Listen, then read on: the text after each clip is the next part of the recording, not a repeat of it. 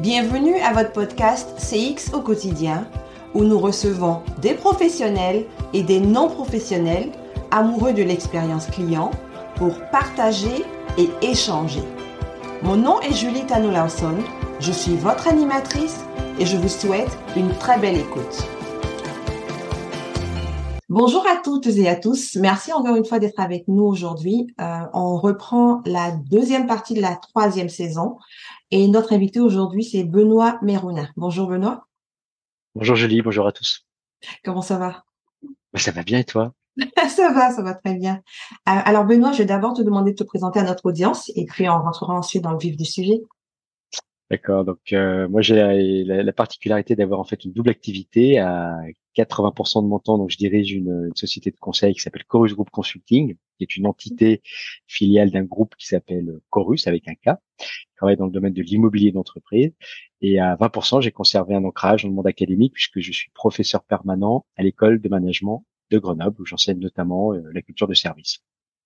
D'accord. Et en parlant de culture de service, aujourd'hui, on va parler d'un sujet qui, euh, qui existe depuis un bon bout de temps, la symétrie des attentions. Mmh euh, pour commencer, c'est quoi la symétrie des attentions? Parce que je sais qu'il y a plein de gens qui entendent parler de ça. Ça veut dire quoi exactement? Et ça vient d'où cette histoire de symétrie des attentions? En fait, il y a, y, y a, plusieurs racines euh, pour pour ce qui me concerne et pour ce qui concerne peut-être le, le, cas particulier de la France, c'est c'est finalement la culture accord, c'est-à-dire une culture hôtelière sont en particulier deux, deux hôteliers, euh, voilà, qui s'appellent euh, Gwenel Lewerou et Olivier Devis, qui euh, il y a maintenant euh, une vingtaine d'années, à l'occasion de la création d'une nouvelle marque au sein du groupe, se sont posés finalement des questions, mhm. des questions qui peuvent paraître un peu philosophiques, mais au fond que, que se posent, je pense, toujours les, les, les, les organisations, c'est-à-dire dans, dans, le domaine de l'hôtellerie, si on veut faire quelque chose de bien, quelque chose de différenciant, surtout à l'échelle d'un groupe euh, qui était le groupe Accor, où déjà à l'époque on avait en fait plusieurs marques et donc plusieurs positionnements, mhm. euh, de trouver donc finalement une identité, une identité de marque, eh bien c'était de se réapproprier complètement au fond cette notion d'hospitalité. Et à partir de là, c'était se dire, eh bien, si on veut être au bon, au meilleur niveau, au, rendez-vous finalement de la satisfaction client, eh bien, euh, il y a un prérequis, un préalable qui est que nous-mêmes, euh, managers, dirigeants, eh nous soyons effectivement euh, au même niveau d'attention finalement vis-à-vis de nos, équipes. Et donc, ils ont fait émerger cette notion de symétrie des attentions que j'avais définie comme ça quelques années après, prendre soin de nos équipes, pour qu'elles prennent soin de nos clients. Moi, je trouve toujours d'abord important de rendre euh, hommage, on va dire, à ceux qui, qui sont précurseurs, mais aussi de, de souligner le fait que c'est peut-être pas anodin que euh, ce soit dans le monde hôtelier qui peut-être euh, pour la plupart des auditeurs et pour les hôteliers peut-être qui nous écoutent une évidence de se dire bah oui effectivement nous sommes un métier de service, nous sommes un métier de de, la qualité de l'attention à l'autre au sens large, de se dire au fond, il est important peut-être régulièrement de se réapproprier cette dimension-là, de se réinterroger sur ce qui fait le sens de notre métier. cette symétrie des attentions, elle est, elle est née comme ça, en France en tout cas. Mais après, il y a, il y a eu plein d'autres, plein d'autres faisceaux dont on reparlera peut-être pour aboutir à, mmh. cette, cette formulation-là, en tout cas en français. D'accord. Alors donc, ce que je comprends, si je traduis ça dans mon monde à moi, qui est celui de l'expérience mmh client, c'est faire de l'expérience employée pour faire de l'expérience client, théoriquement. Oui, tout à fait.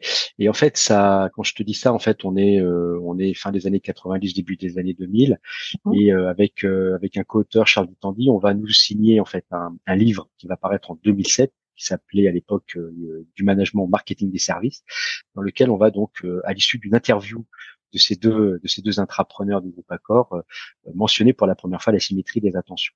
En fait, c'était une intuition était de se dire, mais au fond, la culture de service, on tourne en rond si on pense que c'est simplement s'intéresser à la manière qu'ont les collaborateurs en contact avec les clients de se comporter, de bien se comporter, c'est-à-dire de se comporter au regard d'un référentiel, au regard d'un mmh script, au regard de, voilà, de quelque chose qui a été formalisé en amont si on travaille pas en parallèle leur propre expérience, donc l'expérience collaborateur, bah, effectivement, ça va pas marcher euh, et on va finalement mettre un pansement sur une jambe de bois. Et donc ça, c'est une conviction qui a cheminé progressivement à partir de, 2007 euh, euh, en France et qui progressivement va pénétrer dans les, la plupart des grandes organisations et ceux dans quasiment tous les métiers, que ce soit d'ailleurs dans les entreprises industrielles, citons Michelin, dans d'autres entreprises de services, on peut citer euh, le Roi Berlin, on peut citer la Maïf et d'autres, eh bien, cette conviction va s'installer durablement que l'expérience client et l'expérience collaborateur, c'est quelque chose qui doit être pensé simultanément si on veut être impactant euh, du point de vue, euh, en tout cas, de ton sujet qui est l'expérience client. Alors, Est-ce que tu dirais à ce moment-là que la symétrie des attentions, elle s'adresse d'abord ou seulement aux employés de première ligne et de leur management, donc des départements de première ligne, ou c'est quelque chose qu'on peut aussi intégrer dans les départements qui sont dans le back office Alors c'est une très bonne question. D'une part, ça, ça s'adresse à tout le monde dans l'entreprise, y compris aux dirigeants. On aura peut-être l'occasion d'en reparler. Et ça, c'est un vrai sujet. Mais effectivement, le, la question du back-office est primordiale. Euh, j'accompagne en ce moment une structure euh, dans le domaine du logement social. Et c'est tout le sujet que d'arriver à embarquer l'ensemble des collaborateurs, y compris les dirigeants euh, des fonctions support, dans cette aventure. parce que le réflexe parfois peut-être un peu naturel, et on peut le regretter, c'est de dire, mais au fond, moi, je suis à l'informatique, je suis au juridique, je suis aux ressources humaines l'expérience client, euh, je vois pas en quoi ça me concerne, j'ai jamais d'interaction directe avec eux. Euh, voilà, pourquoi, pourquoi c'est un sujet pour moi? Ben, En fait, on est précisément au cœur du sujet, c'est-à-dire qu'on est au sujet de la culture, et c'est pour ça qu'on parle de culture de service. Ben, c'est bien de dire cette culture-là, on l'appelle culture client ou culture de service quand on est euh, dans, un champ qui est celui du métier de service, et eh bien mhm. effectivement, c'est bien un sujet pour tout le monde. Et c'est allé pour une raison évidente. D'abord, c'est allé pour une raison de sens. Moi, je trouve que se lever tous les matins, faire du développement informatique, si c'est pour le plaisir d'aligner des lignes de code. Bon, peut-être que ça passionne certaines personnes, mais je suis pas sûr que ça les passionne très longtemps. Mm. Euh, si c'est dans la perspective de se dire au fond, euh, une des conséquences de mon action en interaction avec d'autres gens, ça va être que notre application euh, va être plus performante, aura pas de bugs et que donc elle créera de la satisfaction pour nos clients et elle évitera des collègues qui sont des collaborateurs de première ligne de se faire enguirlander euh, parce que ben euh, ils n'ont pas pu annuler une réservation ou réaliser une réservation en ligne.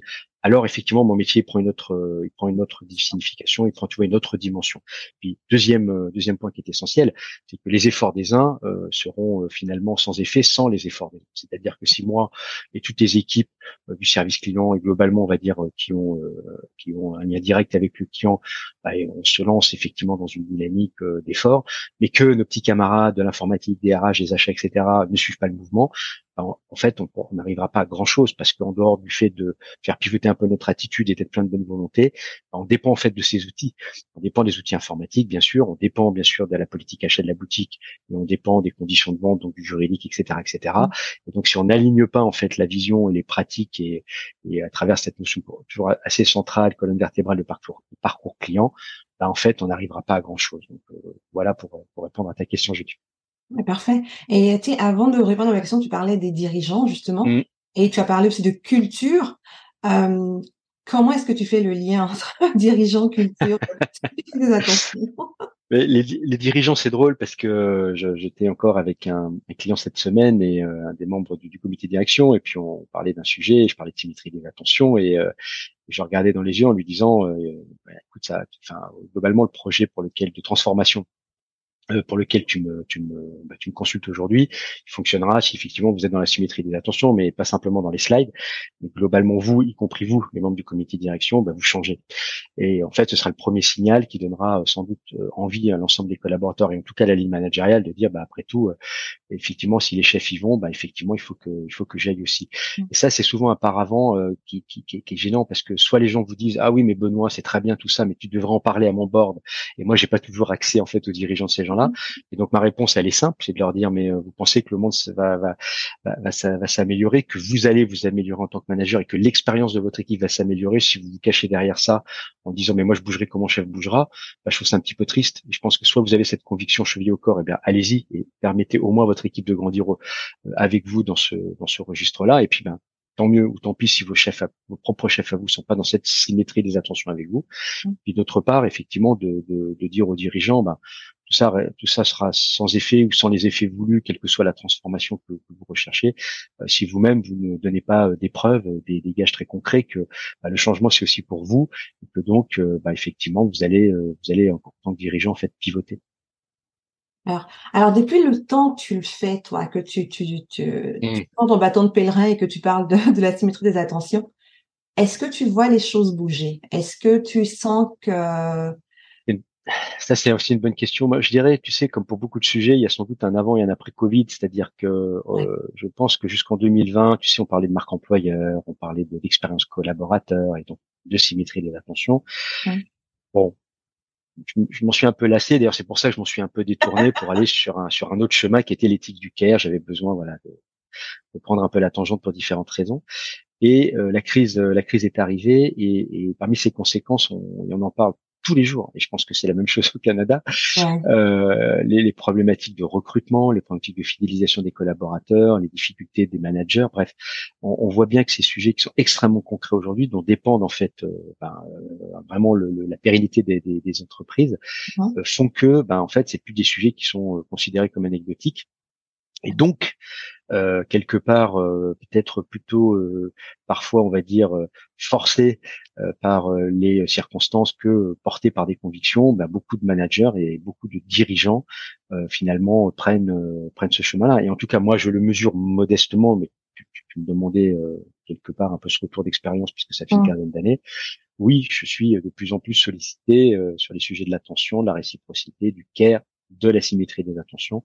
Euh, j'interviens d'ailleurs ce vendredi devant des, cadres dirigeants de, de Paris Aéroport, euh, voilà pour euh, bah, pour partager tout ça. Et je sens bien, et surtout dans les interactions, que ça fait écho, que ça fait écho d'abord parce que les gens aussi bougé à l'intérieur d'eux-mêmes finalement pendant la pandémie, donc ça ça, ça résonne en fait. Je pense qu'il y a quelque chose d'un petit peu nouveau aussi par rapport au parcours, à la trajectoire de chacun. Et puis tout simplement, et encore une fois par rapport au contexte plus global de leur organisation qui rencontre les mêmes problèmes que les autres, euh, et bien de se dire, euh, on n'a plus le choix, il faut y aller. C'est bien que tu dis ça parce que effectivement ici aussi depuis la Covid il y a, il y a eu quand même quelques bouleversements au niveau expérience collaborateur et expérience mm-hmm. client. Euh, ce que je remarque du côté expérience client, je te dirais, c'est que depuis le début 2023, là, on parle beaucoup de récession. Donc, je dirais que la bulle expérience client est comme en train de, de, de, de s'éteindre un peu. Genre, il y a de l'air qui sort de cette bulle-là parce que le momentum, en fait, il n'est plus là. Il est plus du côté de, de, de comment recruter, comment garder ses employés, etc., etc. Et je me demande si, qu'est-ce qui ferait euh, que cette bulle, en fait, si tu veux, qui est ce momentum qui a été créé par la Covid par rapport à justement l'expérience l'expérience collaborateur puisse être pérenne. Parce que euh, au niveau de l'expérience, on est tous en train de réfléchir pour dire que c'est quoi qui fait que la bulle décline. Euh, ce qu'on constate, c'est euh, la capacité de, de, présenter un retour sur investissement, bien sûr, euh, comme tous les dirigeants. Et à la fin de la journée, c'est ce qui compte le plus. Mmh. Euh, je me demande, est-ce que tu penses que la bulle, le momentum expérience collaborateur, est-ce que tu penses que si on, on, on ne l'attache pas ou si on ne, on ne lit pas à une question de retour sur investissement ou de comprendre la plus-value pour les entreprises, est-ce que tu penses va comme à la longue euh, disparaître comme, euh, comme un peu toutes les modes qui, arrivent Une bonne question. Euh, je pose la question là avec, avec quelques autres spécialistes, mais D'abord, je partage. Effectivement, je pense qu'il y a un essoufflement euh, assez normal, je pense, de la du sujet de l'expérience client en France. Maintenant, ça fait, tu vois, plus de 15 ans. Il y a des colloques, des collectifs, euh, l'association Esprit de Service France. Il y a des labels, il y a une norme AFNOR, excellence de service. il, y a, il, y a, il y a, et puis la conceptualisation. Et au fond, euh, bon, on toujours un peu les mêmes choses. Hein, une fois qu'on a dit parcours client, expérience collaborateur, symétrie des attentions, euh, ou au moment de vérité, bon, on a un peu épuisé le sujet. Mm. Donc, je pense qu'il y a une, il y a un appauvrissement euh, normal au fond, euh, une dynamique euh, dont on a fait un peu de tour. Ça ne veut pas dire que toutes les entreprises sont au meilleur niveau et toujours au rendez-vous. Mm-hmm. La réalité, elle, elle est tout autre et, et on est loin d'avoir épuisé le sujet. Euh, pour ce qui concerne maintenant le, le, le côté collaborateur, moi j'ai quand même le sentiment, et j'en reviens aussi à la pandémie, qu'au fond, la pandémie, ça a été l'étincelle, c'est-à-dire qu'il y avait des, des transformations profondes de nos sociétés euh, qui font que euh, il y a ce que moi j'appelle, en tout cas je le résume comme ça, une demande euh, finalement de, de, prendre soin beaucoup plus forte. Et, et, ce, quel que soit finalement le, le, le, registre, et pas simplement du point de vue du collaborateur dans ce qu'il est en tant que en tant que, en tant que salarié, mais plus globalement dans une société aujourd'hui où on voit bien que prendre soin, prendre soin de l'autre, c'est quelque chose qui, qui, qui est important. C'est même un, finalement un regard philosophique, une manière d'être au monde, euh, une manière aussi peut-être d'être d'être heureux. Si je, je cite ouais. une des grandes sources d'inspiration qui est, qui est euh, Viktor Frankl, c'est-à-dire euh, de considérer que donner un sens à sa vie, c'est d'abord euh, aimer, être aimé, et prendre soin des, des gens qu'on aime, et puis peut-être s'élever à travers aussi le, fait de s'engager dans une cause plus grande que soi. Donc, au fond, si, si, ce qu'on se raconte là, c'est essentiel pour donner un sens à sa vie, on peut aussi considérer que c'est essentiel pour donner un sens à son travail. Ça, il y a des auteurs qui l'ont très bien décrit dans un, dans un excellent ouvrage paru en, en France au début de l'année autour de autour du sens du sens au travail où ils font et tu vois ils tracent un lien très très très très net et très fort entre le care et la dimension de care dans un métier donné et le sens en fait que je que je trouve à, à, à, à mettre en œuvre en fait ce métier là mmh quand on a en fait euh, ce regard-là, moi je te réponds de façon assez assurée en te disant ça va durer. Parce que c'est, ce sera peut-être une mode managériale, mais dans l'esprit des gens, dans le regard euh, de la société, dans le regard philosophique qu'on peut avoir sur au fond pourquoi je suis là, quoi je sers, à qui je suis utile, suis-je heureux? Je considère que prendre soin, c'est quelque chose de, très central dans nos vies. Et c'est pour ça, je te le disais tout à l'heure rapidement, que je suis passé de la symétrie de l'attention à l'éthique du care, parce que parce que ça m'a permis d'adopter ce regard philosophique et que ce regard-là me donne confiance, voilà, pour te répondre de façon positive, en te disant, je pense que ça va durer, parce que derrière il y a quelque chose d'extrêmement profond, euh, euh, des moteurs extrêmement euh, extrêmement profonds qui font que même si la mode managériale, le fait de parler d'expérience collaborateur ou je ne sais quoi, s'étioler à un moment donné, les aspirations qui sont derrière, les besoins qui sont exprimés derrière eux, euh, ils n'ont pas vocation à s'éteindre. Et tu peux parler un peu de l'éthique du CARE tant qu'à y être ah oui, avec plaisir. euh, alors d'autant plus que bon, moi je suis pas propriétaire hein, de, de l'éthique du Caire, donc euh, elle est, c'est une forme d'éthique qui est née aux États-Unis euh, il y a exactement 40 ans, tu vois, 1983 pour la dater, sous la plume d'une psychologue nord-américaine qui s'appelle Carol Gilligan, euh, dans un livre qui existe, voilà, en édition de, de poche aujourd'hui, qui s'appelle Une voix différente, et elle est vraiment la première à, à, à, évoquer ce qu'elle a donc appelé l'éthique du Caire. parfois on les, les auditeurs, s'ils font un peu de recherche, trouveront la notion plurielle, les éthiques du CARE. Et euh, en fait, elle Excuse-moi, est-ce que euh, CARE, c'est C-A-R-E comme en anglais? Oui, pardon, c'est vraiment le mot anglais, voilà, tout à fait.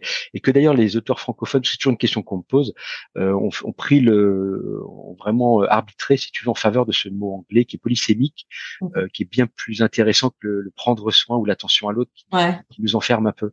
En fait, en français, donc moi, je me, ne sont pas plus légitimes que les philosophes ou les psychologues qui les premiers ont, ou les sociologues ont introduit la notion de care en France. Donc, je suis aussi bon élève, tu vois, je, je m'en réfère à leurs travaux. Ils disent éthique du care et ils explicitent, et ça me va bien, pourquoi ils conservent ce mot anglais. Et ce mot anglais, euh, il, est, il est intéressant et, et, cette éthique elle est intéressante parce que bon elle nous disait a priori pas grand chose du management hein, c'était pas le propos de, de Carole Gilligan euh, situer sa réflexion à notre niveau mais ce qui est intéressant dans son livre c'est deux choses qui vont être très importantes euh, surtout quand on, on, les rapproche de la période récente. Euh, la première, c'est qu'elle s'intéresse comme à l'économie. Elle parle de l'économie du care. Et en fait, elle donne même des statistiques, tu vois, pour les États-Unis, en disant voilà, c'est pas qu'une philosophie. Le care, c'est des crèches, c'est des hôpitaux, euh, voilà, c'est tout un tas de métiers où des vrais gens au quotidien prennent soin d'autres personnes. Sa réflexion, elle est féministe. Wow. d'essence féministe. Et donc, elle dit, ben, on est quand même dans un paradoxe dans, dans nos sociétés, c'est que nous confions ce que nous avons de plus précieux, donc nos enfants en bas âge ou nos parents âgés, à des institutions à but ou non lucratif, mais malheureusement de plus en plus à but lucratif. Et euh, ces métiers, concrètement, ceux qui prennent soin de nos enfants ou de nos parents âgés en perte de, d'autonomie, sont des femmes. Et souvent des femmes issues de minorités, euh, souvent pas très bien considérées, pas très bien payées, avec des conditions de travail, etc., etc., etc. Et donc, au fond, ce qui pouvait paraître très loin et très théorique quand je quand j'en parlais euh, avant la avant la pandémie, mouvement de, tu vois, de, de pendule et d'un seul coup, d'un seul, on parle de reconnaissance, on parle des invisibles, on parle des métiers de première ligne. On, euh, il y a, euh, bah, on applaudit les, les infirmières euh, dans la rue tous les soirs à 20 h etc., etc. Enfin, et donc il se passe plein de trucs et d'un seul coup on se dit mais au fond tout ça, bah, en fait, ouais, c'est important et tout ça, ça marche ensemble. Et au fond, ce regard et cette philosophie d'essence féministe au départ, avec qui porte un regard critique, en fait, elle n'est pas inintéressante si on veut faire l'effort de la transposer, de la mettre en pratique dans le champ du management. Et se dire au fond les, les grands sujets qu'elle euh, qu'elle évoque, les sujets de, de prendre soin, euh, l'interdépendance qui existe entre les êtres humains, euh, le fait de, euh, bah de, porter service à l'autre, le fait de d'être à l'écoute de l'autre, de ses besoins, d'aller rechercher son feedback, toutes ces questions-là, bah, au fond, c'est des, des, des, des questions qui sont des questions basiques en management et qu'on se pose depuis très longtemps.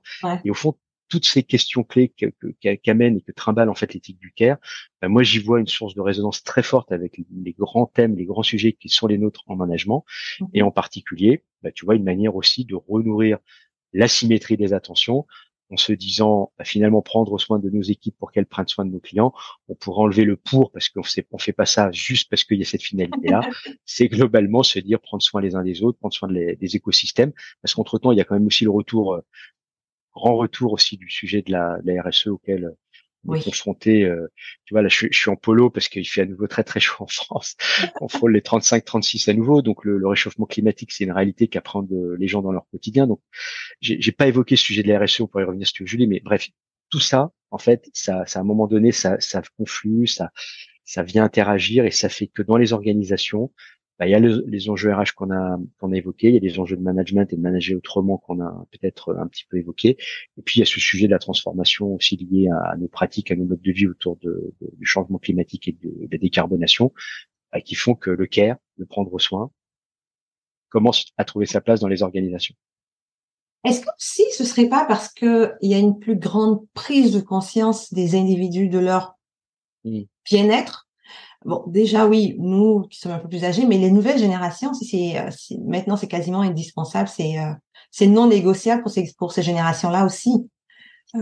Bah, c'est très très juste et c'est juste en revanche au sens où moi j'ai pour conviction que toi et moi et tous les gens de notre génération se, ressentent en fait la même chose, on ressentit la même chose. Simplement, on était éduqués dans un monde où on s'autorisait pas, on n'osait pas reprendre un mot important de l'époque, oser, oser. Euh, et euh, moi, j'étais confronté en tant que manager aussi à des, à des plus jeunes, des bien plus jeunes que moi, euh, moins de 30 ans, moins de 40 ans. Et euh, effectivement, euh, c'est aussi eux qui m'ont aidé à pivoter en tant que manager, en tant que personne, c'est-à-dire euh, au fond de se dire, mais en fait, ils ont raison, quoi. Et ou en tout cas, ils n'ont pas totalement tort.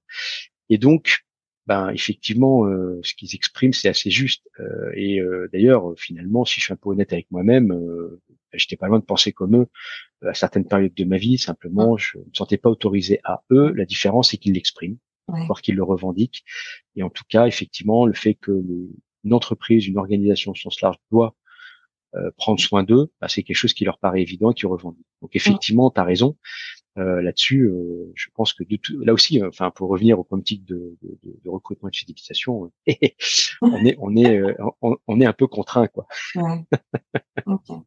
Donc en fait, en, fait, les étoiles se sont alignées. Quand on parle de RSE, donc la prise de conscience par rapport à l'environnement, le bien-être de soi, la pénurie de main d'œuvre, euh, les, le, la, la, les nouvelles générations et leur manière de fonctionner, en fait, ça crée cette tous ces éléments qui font en fait cette potion magique qui est nécessaire pour que euh, la, la, la, prise de conscience de soi ou le, la, symétrie des attentions et bien l'éthique du care soit primordiale et soit maintenant euh, nécessaire pour différentes entreprises en fait.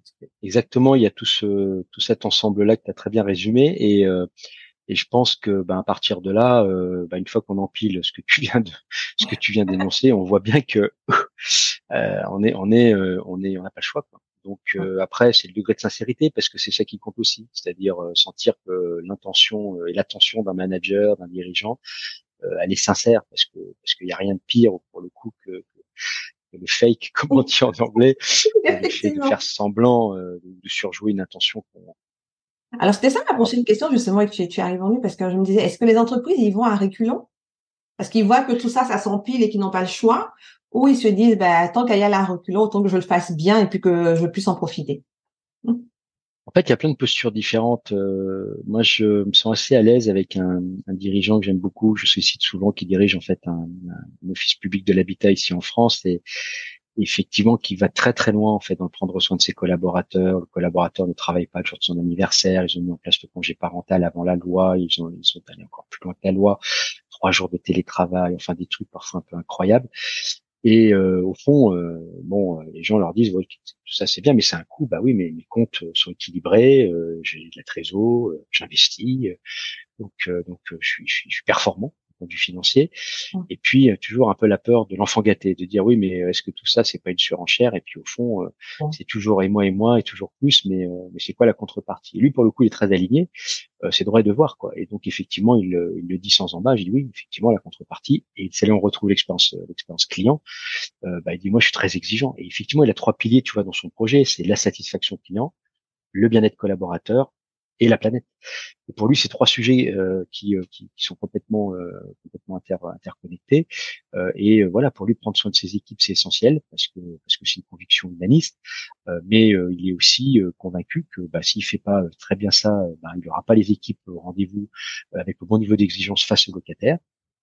et puis d'autre part que c'est bien le comportement et de ses équipes et de ses locataires, y compris dans leur quotidien le plus trivial et dans les éco-gestes, bien si il n'embarque pas en fait tout ce collectif-là, bah, il n'atteindra pas les objectifs qui sont les siens qui sont ambitieux du point de vue en fait de la décarbonation.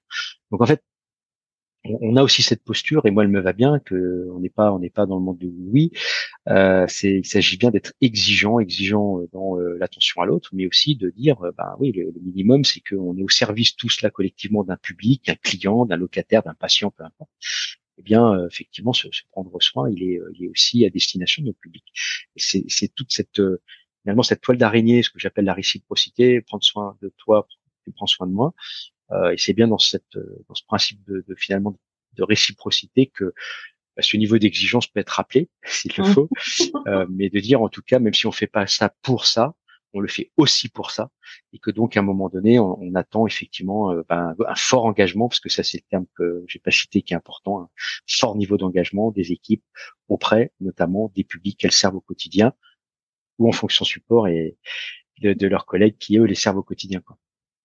Alors, si moi je suis un dirigeant, je, je suis un responsable d'entreprise ou de département, et que je veux savoir si euh, je devrais instaurer euh, la symétrie d'attention dans, mes équipes et tout ça, comment je comment je détermine si c'est nécessaire ou pas, et comment je quels sont les premiers pas que je mets en place en fait pour commencer à, faire ce changement-là?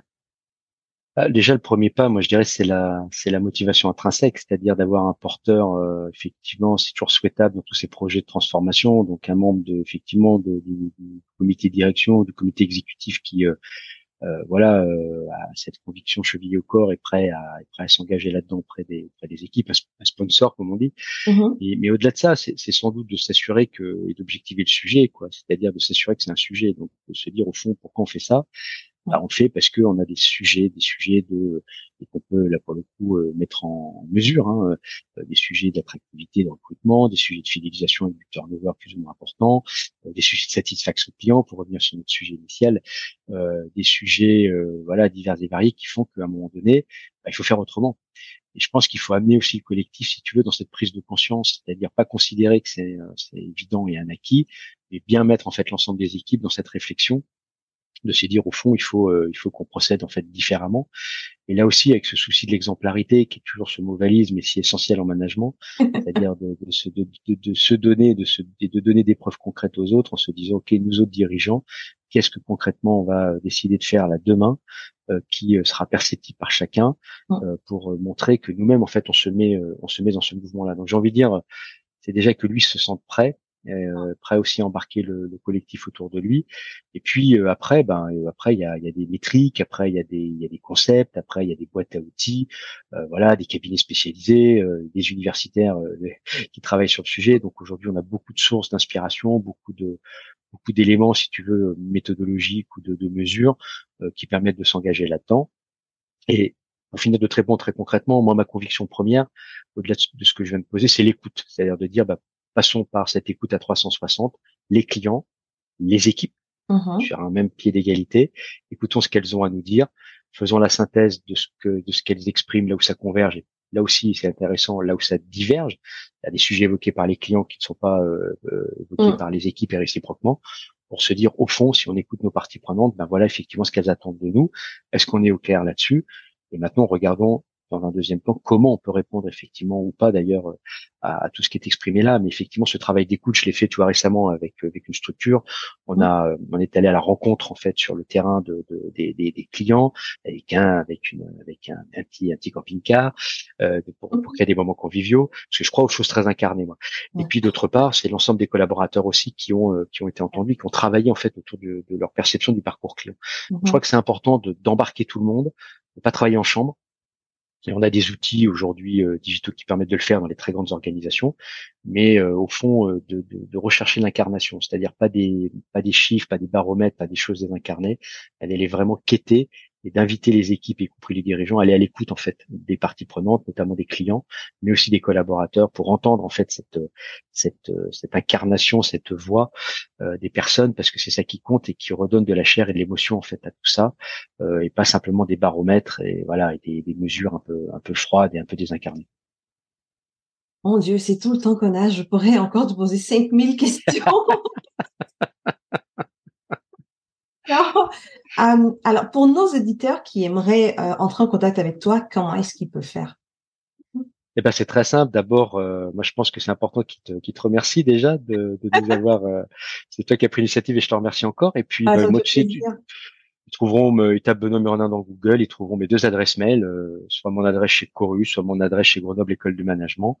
Euh, voilà, et puis, et puis on prend contact et on, et on échange, on échange avec plaisir. Et puis si je ne sais pas faire, je sais passer le, le ballon à des confrères ou à des, à des amis. Euh, et puis si je ne sais pas faire tout seul, je sais travailler avec d'autres. Euh, moi j'aime, j'aime beaucoup ça parce que je crois que c'est important et les sujets sont tellement complexes aujourd'hui que. Euh, ils s'imbriquent tous aussi. Ouais, exactement, ils s'imbriquent tous et euh, et et puis bon, on apprend aussi, je pense, les, uns des autres, et ça c'est intéressant de, de, aussi de, partager de ce point de vue-là. Euh, donc effectivement, euh, voilà, euh, avec avec très facile, très facile à trouver sur Internet. Et puis tu, tu, sais, je publie beaucoup, donc les gens peuvent retrouver aussi des, des articles, des interviews comme ce, ce, qu'on vient de faire là, sur Forbes.fr, sur The Conversation, sur plein d'autres médias.